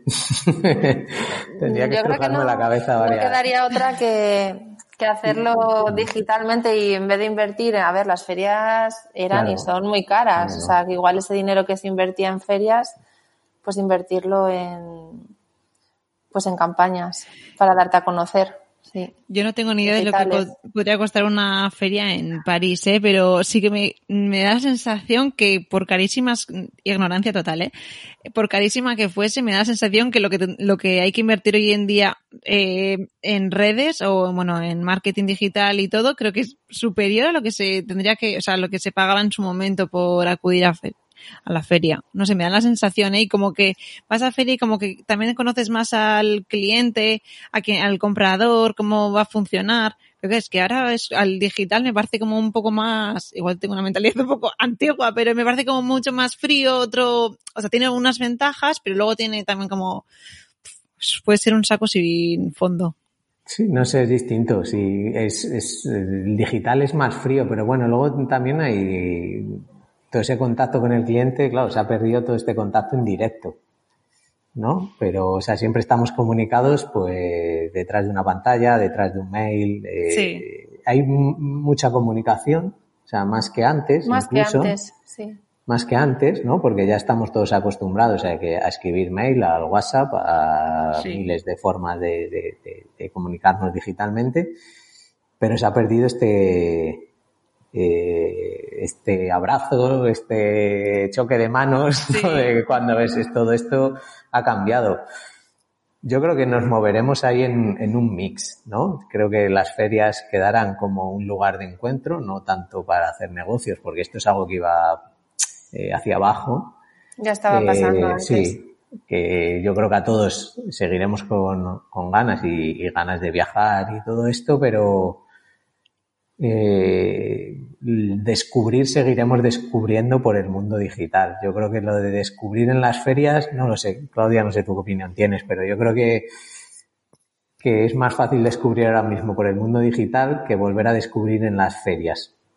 Creo que lo de las ferias pasará a, la historia, no sé, de, de, otra manera, pero como estaban antes, no, yo creo que no volverán. Mm. También los tiempos están cambiando, los tiempos de Mm, pues los puntos de venta ya no quieren arriesgar tanto ni comprar con tanto tiempo de antelación, todos estos tiempos del sector, ¿no? Moda de nosotros ahora mismo ya tenemos diseñada la colección del próximo verano 2023. En julio empezamos las ventas de eh, a puntos de venta eh, del próximo del próximo verano. Y esto yo creo que, que también va a ir cambiando. Eh, los tiempos se tienen que ir acortando y, y también se va trabajando más en... En el corto, ¿no? O sea, esa inmediatez. Necesito esto, si lo tienes, pues perfecto, si no voy a buscar otra marca muchas veces, ¿no? O, mm. o quieren acortar esos plazos de entrega. Vosotros cuando empezasteis con la marca también siempre le habéis enfocado a que, o sea, con vistas a, a vender online o os habéis ido adaptando al ver cómo ha ido evolucionando con los años? Sí que eh, cuando empezamos, pues la típica, ¿cómo se llamaba? Eh, Big Cartel era. Eh, o sea, sí que en el momento que empezamos, empezamos ya con una tienda online, pero claro, una cosa es hacerte tu tienda online y otra cosa es hacer que funcione, ¿no? O sea, necesitas meter recursos, invertir. entonces, sí que siempre ha estado esta visibilidad de la tienda online, pero realmente empezar a trabajar lo mm, activamente ha sido los últimos tres, cuatro años. Vale, vale. Mm. Em, digo, porque también tener como ese punto de vista también me parece interesante de, aunque en ese momento quizás no estabais, porque tampoco antes igual se compraba tanto online como se compra ahora. Pero bueno, o sea, el tener como, pues lo mismo que tenéis claro que queríais vender a nivel internacional, pues tener igual esas ideas eh, frescas de en su momento de toda la venta online, me parece interesante. sobre todo vendéis en tiendas multimarca, ¿verdad? Sí, principalmente el canal B2B son tiendas multimarca. Vale, porque solamente eh, tienda física de marca Nagisa, ¿dónde tenéis? Sí, tenemos en Menorca, en Ciudadela, montamos nuestra tienda eh, la tienda Nagisa, que es la única que hay. Vale, es que eso que decía, pero no, me, me, ha dado como, me he hecho pequeñita de repente y digo, a ver si va a haber más y yo no me he enterado. No, no, no, no, no, solo hay una que la abrimos en, en 2015 y sí, y allí sigue, solamente está esta. No, no, no hemos tenido, nunca hemos tenido un proyecto de, de abrir tiendas propias, por ahora. Por ahora, sí. Bueno, ahí lo dejáis. ¿Y cómo así diste ese paso de, de abrir la tienda en Menorca? Pues como todas otras muchas cosas que hemos ido comentando, sí, también eh, la abrimos con, también con, con unos amigos que, con, con Carola y Jordi de, de Ibori y, y que Carola diseña sus propias piezas de ropa y, y, decidimos montar una, abrir una tienda juntos en, en Menorca, en Ciutadella y solo en verano. También era muy, muy acorde a la filosofía de la marca, aquel entonces que, que, solo éramos verano, entonces bueno, en verano está abierta, en invierno se cierra como todas las tiendas de, de por allí. Y, y, nada, y fue un proyecto conjunto, los dos, tanto a Jordi, a Carola como a nosotros, Menorca pues eh, nos, nos enamora, tenemos un vínculo especial con la isla por varios motivos y fue un proyecto bastante personal. Y luego, pues por el camino, Jordi y Carola decidieron bajarse del proyecto y nosotros continuamos y entonces ya fue cuando, cuando la, la tienda en sí misma se llama Nagisa. Una pregunta que antes se me ha quedado al aire. ¿Cuál es vuestro mercado principal? ¿Dónde vendéis lo que más? Donde más vendemos es en Corea del Sur. Ah, fíjate. sí. Eh, trabajamos con un partner allí y ya desde hace años y es el, es el primer mercado. Después es España y luego sería Italia. No me lo esperaba esa respuesta. sí. sí. Y, Está bien que te sorprendamos, que no lo sepas todo de nosotros. Sí, sí, no creas. O sea, yo que muchas veces estoy así, pero luego digo, ah, fíjate lo que se entera una por hablar con las marcas. O sea, en plan bien, ¿eh? Y esto, sí. Una vez más, casual, o sea, cosas que se, que se tenían que cruzar. Fue a raíz de conocer a, a una pareja coreana en una feria en París, que les habían invitado para exponer su propia marca de ropa, eh, de, eh, y, y, nos conocimos allí en la feria, pues como colegas, y les gustaron mucho eh, nuestros zapatos y, y, compraron, nada, unos poquitos para su tienda que tenían allí, su showroom tienda, eh, para ofrecer a sus clientas. Y a raíz de ahí se empezó a conocer la marca y sí que es una locura todo el tema digital y demás. Mm. Y nada, se hizo como viral y, y empezamos a crecer, a crecer sí. y, y nada, al año eh, empezaron a venir un montón de empresas grandes eh, a contactarnos que interesados en la marca. Qué bueno. Sí, y, y así empezó. Todo. Sí, pero de algo muy pequeñito se empezó a hacer, o sea, en, en seis meses vimos como aquello empezaba a, a, evolucionar y es que claro, luego cuando hemos estado allí, cuando hemos ido a Seúl, que sí que hemos estado un par de veces, ¿no? O tres, eh, claro, es, es, otra vorágine aquello, es, es, otra cultura y viven a otro ritmo y claro, empiezas a entender las cosas, cómo se pueden reproducir tan rápido. Ya, ya, ya. Sí, sí. Qué curioso. Y vosotros como marca, claro, en ese momento que tú de repente estás vendiendo X y pasas a vender XXX, ¿sabes? Porque te llegan todos esos pedidos. O sea, ¿cómo lo digeristeis? Porque claro, luego también es como o cerráis muy bien los acuerdos o tiene que ser ahí una movida de madre mía a ver si se nos va de las manos. O yo lo así lo pensaría por lo menos.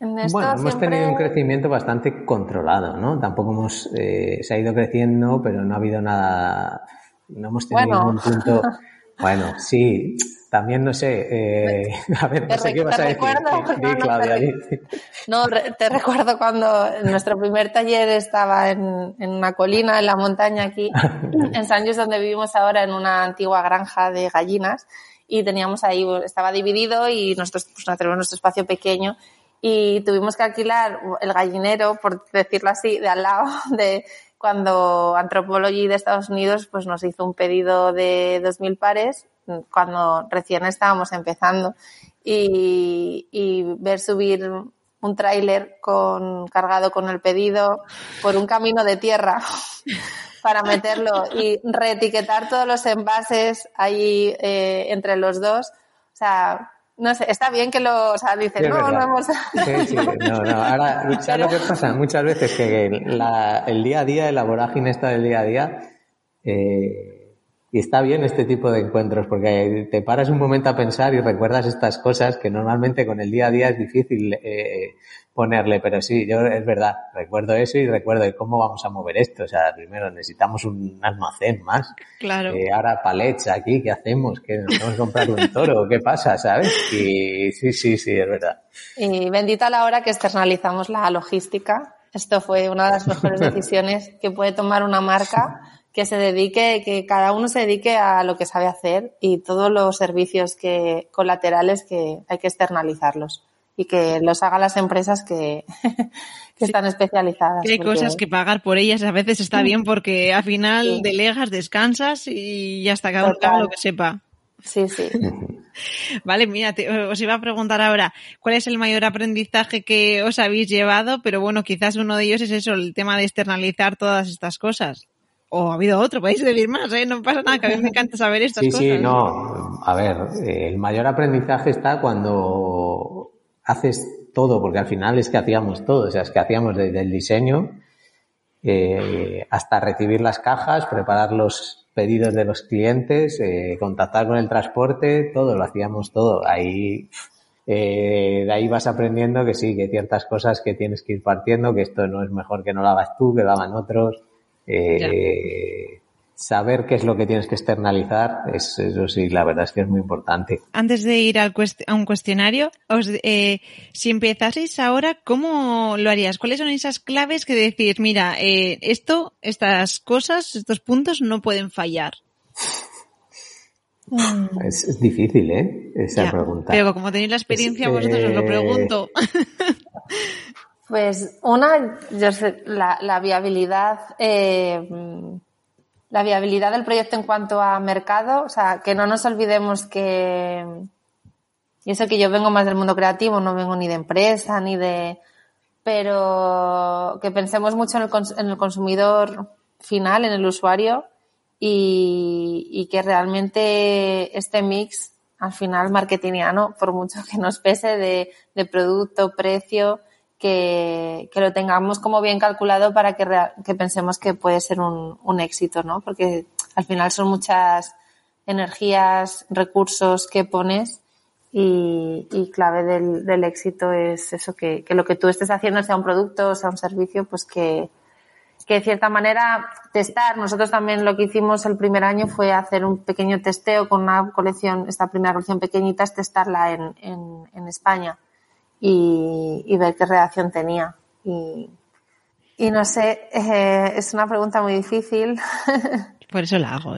Eh, también, no sé, quizá eh, no tener miedo a, a, invertir, a financiarte. Nosotros éramos muy, una cosa que sí que hemos aprendido es que nosotros éramos anti-financiarnos. O sea, es como no, no queremos que nadie nos deje dinero, queremos autofinanciarnos eh, y, y, mira, una de las cosas que nos ha hecho el COVID es eh, forzosamente, ¿no? Tener que tomar ciertas decisiones financieras que nos ha enseñado que a veces, pues que no pasa nada, o sea, perder un poco este miedo con cabeza, hacerlo, pero que también te da una tranquilidad en tu día a día y en la vida que a veces no es necesario sufrir tanto y que las cosas están también para, para eso. Y a la hora de invertir también, que igual te da miedo decir, Buah, ¿esto cuánto cuesta invertir? Pero si luego, a la larga, eh, pues como el tema de externalizar las cosas o de plantearte cosas nuevas, procesos nuevos, pues a veces es mejor invertir ese dinero y saber que en un año eh, todo va a ser eh, mucho, mucho más fácil.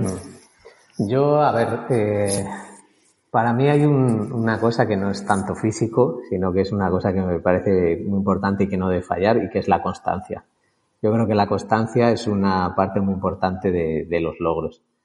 Eh, y en los proyectos de, en nuevos proyectos de emprendeduría, creo que es algo muy importante. Si esto falla o por lo que sea decaes o lo que sea, eh, es uno de esos puntos de equilibrio que es muchas veces lo más complicado, pero en los momentos más duros es cuanto más constante tienes que ser porque llegará, llegará la recompensa. Eso es súper importante, es verdad, ¿eh? porque la debilidad siempre está ahí de tanto esfuerzo cuando no es ni un mínimo fruto que dices, a ver, que luego eso, hay que, hay que seguir, hay que ser tenaz y estar. Sí. Vale, pues vamos a dar paso al cuestionario textilizante, textilianamente alucinante, pero antes quería deciros que me encanta, que estoy obsesionada, pero no hay talla. Aquí, aquí queda, eh, que ya me he puesto para que me llegue el, el email de que son como unas zapatillas de casa de borreguito, pero que yo me las podría por la calle porque son preciosas, en eso digo, es que me flipan. Las vi no sé cuándo y de vez en cuando cuando me acuerdo de ellas digo, vuelvo a meter, digo, que no están, que no están.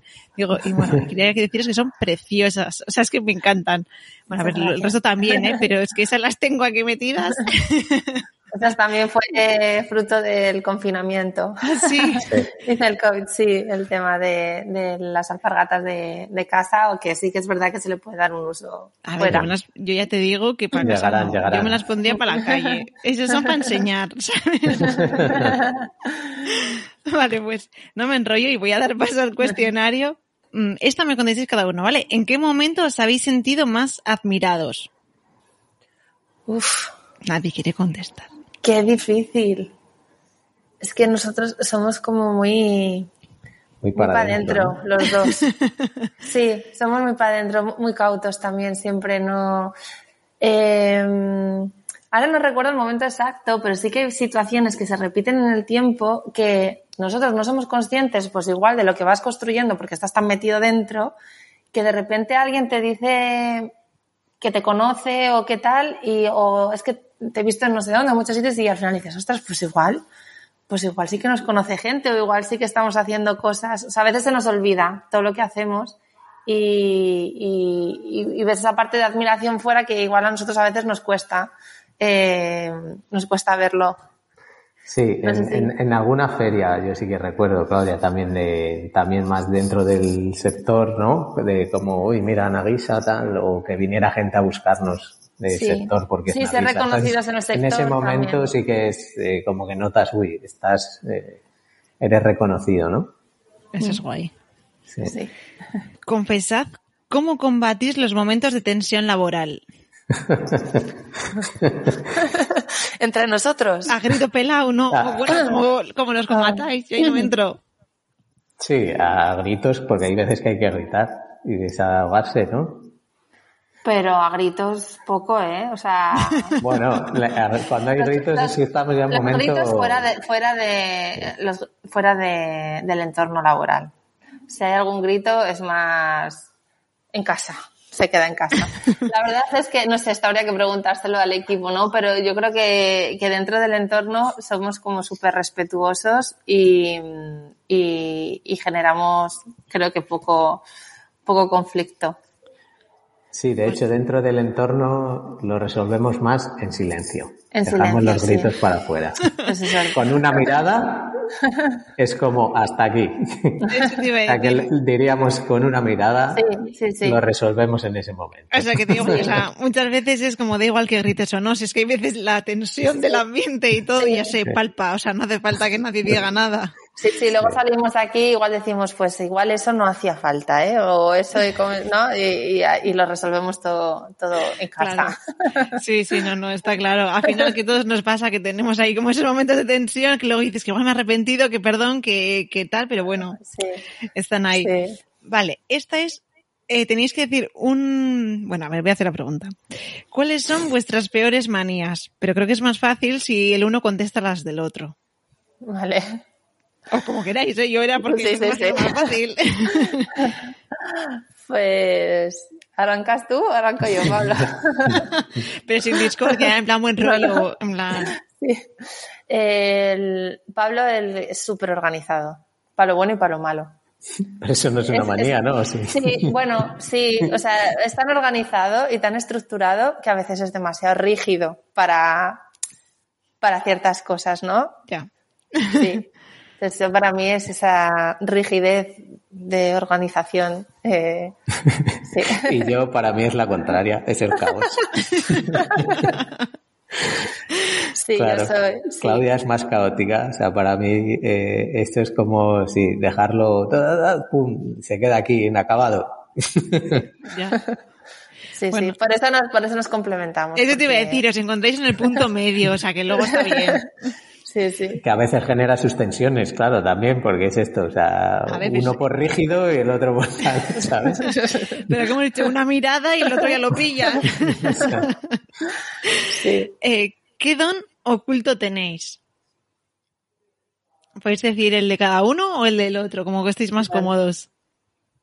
A ver, yo, don de Pablo, eh, que yo creo que se ve, igual no es tan oculto, pero es su, es su paciencia. La, la paciencia.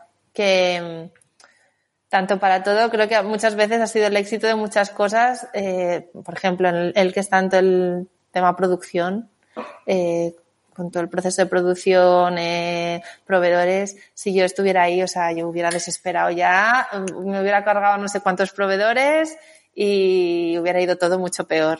Él sabe muy bien cómo dirigir con, con, con la paciencia y los, y los, tiempos lo, lo sabe mm. manejar. Mm. Ahora tengo que decir yo el tuyo. eh, la intuición. Qué bueno. Sí, a mí me sorprende sí. muchas veces. Me sigue sorprendiendo. O sea, Qué bonito, bonito es súper bonito, sí, ¿no, Claudia? Me sigue sorprendiendo. Sí. Son las que a veces ya más gente, a veces del equipo es que dices que eres como bruja. O sea, es como, sí, o sea, como, es que ya me lo habías dicho, qué tal, que no sé qué, no sé. Sí, no sé por qué, pero bueno. Está muy bien. ¿Qué tipo de personas os asustan más? Uf. Mm. A mí, a ver, yo soy una persona bastante para adentro, introvertida. En esto creo que somos bastante, tenemos bastante común Pablo mm. y yo. Y las personas que, es que son, son, muy hechas, muy para, hechas adelante, para adelante. Sí, sí en esto quizá creo, creo que, que, coincidimos bastante. Las que son muy, muy, muy hechas para adelante nos generan como un poco de... de ya. Sí. Sí, ya, eh, so, yo también soy así un poco en plan de, a ver, vamos a calmarnos, va. Vale. Sí. Vale, vale. Y ya la última, si uno os, os atacase, ¿cómo os defenderíais? Esta ya era. A ver, ¿puedes repetir la pregunta? Que si la vaya a os, atacase, os fuese a atacar, Sí. ¿cómo os defenderíais? Yo es que soy más de, si alguien me ataca igual en ese momento no sé si me defiendo, pero luego ya, ya está. Hasta aquí. Cruz, hasta aquí, sí. Para eso, eh, y es un defecto que, que, creo que tengo, que igual a veces, mmm, pues es mejor igual, ¿no? Eh, soltar lo que tal o defenderte y igual ahí llegas a, a, a no sé, a, a, entenderte que no quizá dejarlo estar y, y ya está, y no querer saber más. Pero porque igual te pasa como a mí, que es como, mira, ya está, ya te he visto como eres, ya no me interesas, ya está. Ya, sí, yo soy, no, no, sé si es bueno o es malo, pero sí, yo un poco mi forma de ser siempre, bueno, eh, ha sido así. Soy como, me, creo que me pasaba desde, desde que era niña, ¿no? Que igual si ya, en ese punto tenías, de, soy en ese punto como más selectiva, ¿sabes? Si ya veo que no, que alguien me tal, pues ya está. Ya media vuelta y ya está, sí, ya. No sé. No sé, no, no sabría cómo responderte. ¿eh? Yo, Sigues con el oso que te ataca, pero no sabes. sí. No sé, María su amigo, yo no sé. Un abrazo, un algo, una zancadilla, no sé. Bueno, mira, ves, a veces siempre viendo la niñez, ¿no? A veces tú, Pablo, ¿no? Me, me sí. contabas, ¿no? Es como, no, pues yo de pequeño, ¿no? Yo pues al final, donde veía que igual más tal, pues me, casi es mejor aliarte que no, sí. sí que no... Que no enfrentarte, sí, sí no sé. Sí. ¿Te haría su amigo? Claro. Sí, mucho más fácil. vale, ahora ya para terminar necesito que me digáis, oye, que me, si un siguiente invitada a quien entrevistar en el podcast, que se dedique al sector moda y que hable español. Pues, mira, ha salido en esta conversación. Yo te digo una, igual si Pablo luego él quiere, eh, María, de María Laspiur. No sé si igual ya la has entrevistado. Necesito otra porque ya la he entrevistado a ella. Ah, es justo pues. en el confinamiento, o sea que estábamos ahí como en, en Las, escondidas, estábamos el triángulo. La Rita, ¿no? La Rita Rowe. Ah, vale. Rita Rowe, que es una marca de, de, de figueras, ropa. de ropa. Vale. Son che Chenia y, y Ma. Son vale. dos chicas adorables y súper. Sí. Las tenía en mi carpeta de próximos de que, de que quería contactar con ellas, así que me, me veníais muy bien. Y ya la última, decirnos dónde podemos localizar o redes sociales, página web y todo si queremos hacernos con una de vuestras maravillosas piezas. Pues bueno, nuestra página web es nagisa.com y en redes estamos en Instagram con Nagisa Design, Nagisa barra baja eh, design, eh, diseño en inglés. En, en Facebook también, en Pinterest, eh, como Nagisa Design también. Y bueno, últimamente utilizamos mucho Vimeo y YouTube, ¿Mm? que mm, nos estamos animando con tema vídeos. Eh, tenemos un fashion film muy chulo este año no sé si has tenido la oportunidad. No, la verdad que no, pero lo voy a ver ahora cuando terminemos. Sí, pues con, Nuria con Nuria Tolos, eh, que ha sido la, la, creadora del concepto del vídeo y es un pequeño corto, como de una historia de dos amigas y un verano.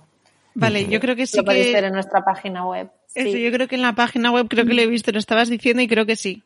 Se está en una entrada, claro, está en una entrada del magazine. tenemos un, trabajamos mucho el magazine, eh, generando semanalmente mm, artículos y, y el, eh, bueno, en, en, uno de ellos está el Fashion Film, o si no en Vimeo o en YouTube también está el Fashion Film colgado de Nagisa.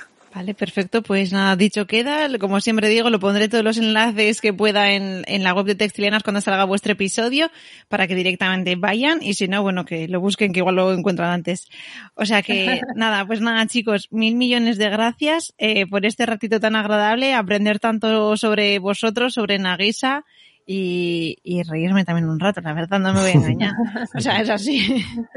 Así que. Muchísimas gracias a ti. Nada, Muchas ha sido, por ha sido invitarnos. sí. Un hacer. Sí, siempre es, eh, es bonito, ¿no? Rememorar todas estas cosas también de la marca de ya tantos años. Yo siempre digo que, no, o sea, muchas marcas luego me dicen, ay, si esto es como ir a terapia porque he tenido que vivir en plan, revivir tantas cosas, digo, bueno, no sé si es bueno o es malo, pero gracias. Es verdad. Antes de que te vayas te pido que me des un poquito de amor suscribiéndote al podcast. Para ello está disponible en iBox, Spotify, Amazon Music, iTunes o Google Podcast entre otros. Este gesto tan sencillo para ti me da fuerzas para seguir con esta aventura. Si te has perdido algo sobre el episodio, no te preocupes. Todo está disponible en www.textilianas.com. Por último, recuerda hablar en tu entorno sobre textilianas, porque cuanto más seamos, más lejos llegaremos. Nos escuchamos en 15 días.